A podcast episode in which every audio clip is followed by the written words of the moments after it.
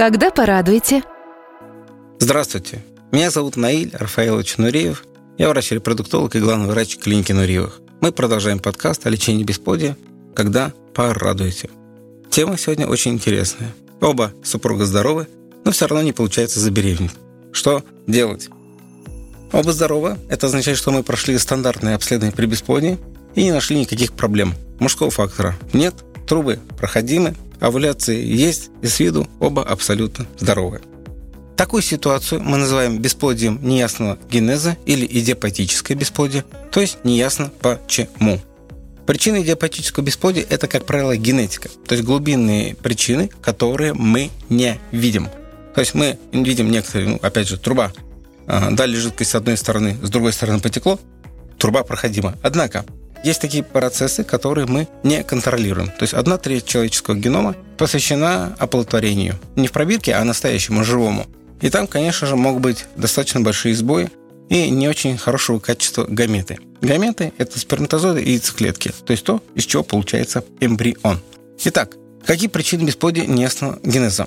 Первое – это экология. Экология – это значит, где-то есть какая-то гадость, которая попадает в ваш организм, вы этого не видите и не контролируете. Обычно то есть люди начинают нервничать, когда там дети отравились где-нибудь в столовой, или отравились, потому что помойка горела, и так далее. То есть это острая интоксикация. Хроническую интоксикацию заметить гораздо труднее, потому что она медленно-медленно капает и попадает в наш организм и мешает в том числе и забеременеть. Очень интересный пример я видел как-то на одной из конференций в Германии пару лет назад. Немцы и летают в ЮАР и делают там оплодотворение в пробирке, кому бы вы подумали, бегемотом. То есть э, современная версия айболита. То есть прилетают, дают этим айболитам наркоз, делают стимуляцию, достают яйцеклетки и делают самый дорогой вид ЭКО – оплодотворение в пробирке с предимплантационным генетическим тестированием. Очень много эмбрионов некачественные, нездоровые, оставшимися оплодотворяют и таким образом сохраняют поголовье бегемотов. Почему-то немцам это очень важно, в отличие от тех ребят, которые живут в ЮАР. Почему бегемоты не беременеют?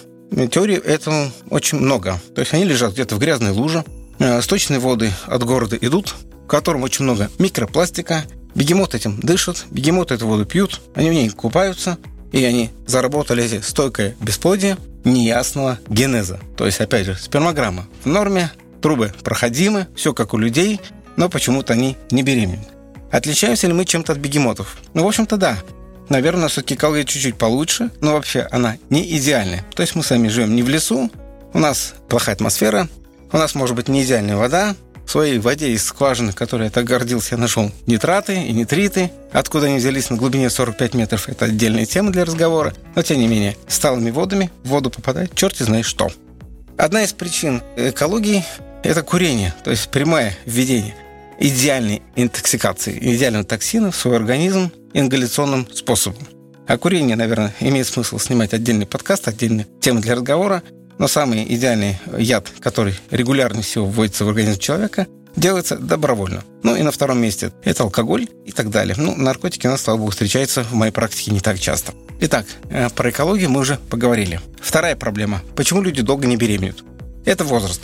То есть очень многие женщины, наверное, полагают, что они в 40 лет будут так же легко беременеть, как в 20, когда не надо было. Однако это не так. В 40 лет надо жить 4 года, чтобы достичь клиническую беременность. Это абсолютно здоровая супружеская пара, все хорошо, кроме одного. Женщине 40 лет.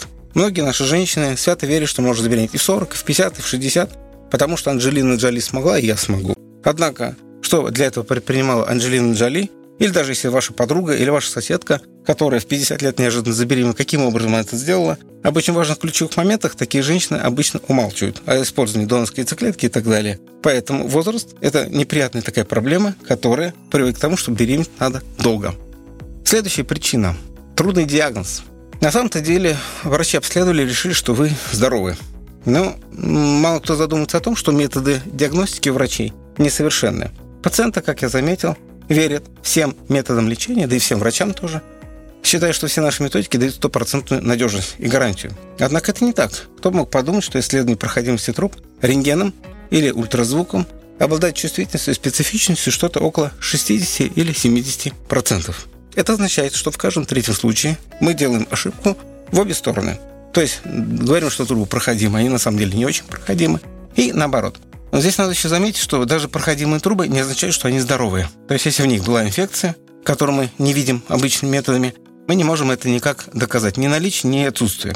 Делать лапароскопию всем подряд нам в голову медикам не приходит, хотя это достаточно сложная процедура, инвазивная, то есть у нее есть побочные эффекты, она дорогая. Вот, поэтому стопроцентный точный диагноз в большинстве случаев, как это ни странно звучит, невозможен. Мы говорим только о предположительном диагнозе, допуская, что у него есть какие-то определенные неточности. Поэтому трудный диагноз. Это такой диагноз, при котором врач может заблуждаться неосознанно и не специально, поэтому мы не всегда видим э, определенном смысле такую проблему. И э, в целом, конечно же, а сколько времени мы должны прожить, чтобы задаваться вопросом, что у нас есть бесплодие идиопатическое? Немножко о терминах, давайте поговорим. Итак, 84% женщин беременеют за первые 12 месяцев регулярной половой жизни. Это норма. 92% женщин беременеют за первые два года регулярной половой жизни. Регулярно, напоминаю, минимум два раза в неделю, три или четыре раза в неделю приветствуются. Где-то так. Естественно, не должно быть никаких веществ, которые обладают контрацептивным действием. Никаких таблеток стероидных, никаких спринцеваний, ничего во влагалище не должно попадать, никакой химии, никаких смазки и так далее. То есть э, это как раз и есть бесплодие идиопатическое. Поэтому сколько времени можно жить для того, чтобы такой диагноз поставить и понимать, что мы должны что-то делать? Итак, ориентировочно сказал минимум год, два – это стандарт. И имеет значение огромный, конечно же, ваш возраст. Если вам 25 лет, мы, обычно врачи, относимся к такой супружеской паре достаточно спокойно. Почему бы еще не пожить год, два, три? Мы никуда не торопимся.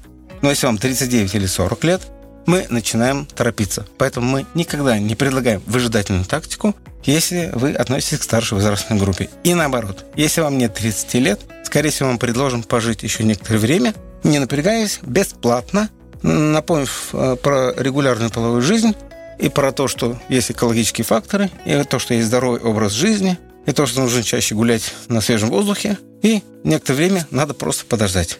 Таким образом, может запросто получиться так, что до 30 лет если вас оставят в покое, вы спокойно забеременеете и родите ребенка.